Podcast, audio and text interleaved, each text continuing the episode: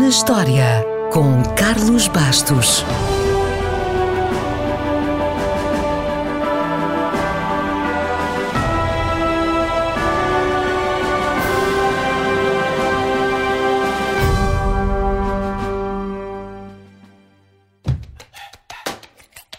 Hoje vamos falar de um objeto que utiliza todos os dias, pelo menos espero que sim, porque hoje a estrela é a humilde escova de dentes.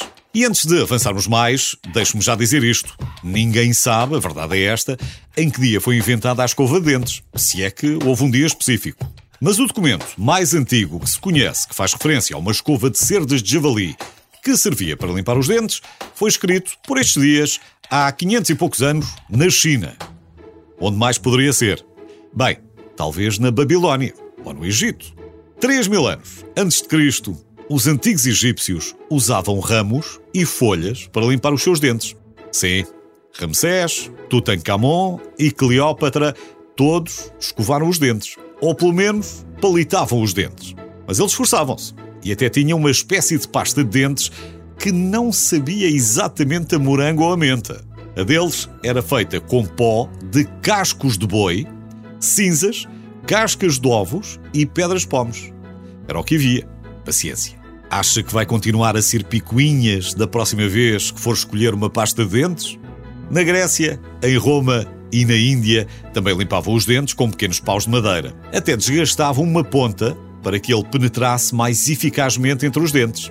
Basicamente, era um palito tamanho XL, mas a madeira que utilizavam era menos rija e mais fibrosa.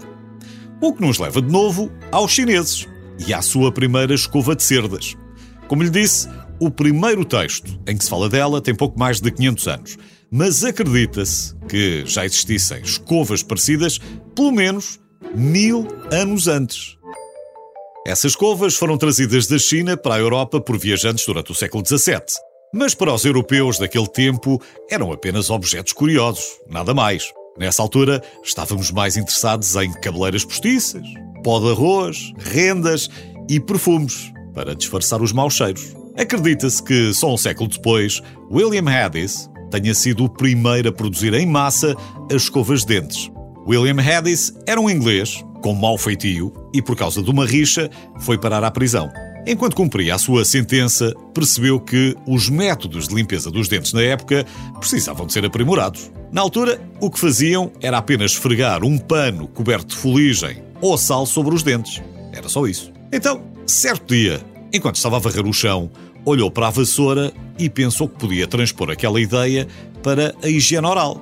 Fez pequenos furos num osso do animal que sobrou do jantar. Um guarda mais amigo arranjou-lhe algumas cerdas de um porco William amarrou-as em tufos e passou-as pelos orifícios do osso, selando-as com cola. E pronto, estava inventada a moderna escova de dentes. Quando saiu da prisão, William começou a fabricar escovas de dentes e ficou rico. Durante muito tempo, as cerdas das escovas de dentes foram de porcos da Sibéria, de texugos e até de cavalos. Mas a primeira escova de cerdas de nylon foi colocada à venda um ano depois de começar a Segunda Guerra Mundial. Curiosamente, nos Estados Unidos, escovar os dentes só se tornou rotina precisamente depois da guerra. Foi o exército americano que incutiu a rotina entre os soldados e esses soldados levaram o hábito para casa quando regressaram. Nove anos depois da guerra, foi inventada na Suíça a primeira escova de dentes elétrica. Em 2003, a humilde escova de dentes foi votada como a invenção número um, sem a qual a maioria dos americanos não poderia viver. No entanto, no mesmo inquérito, uma em cada dez pessoas admitia que se esquecia de escovar os dentes de tempos a tempos.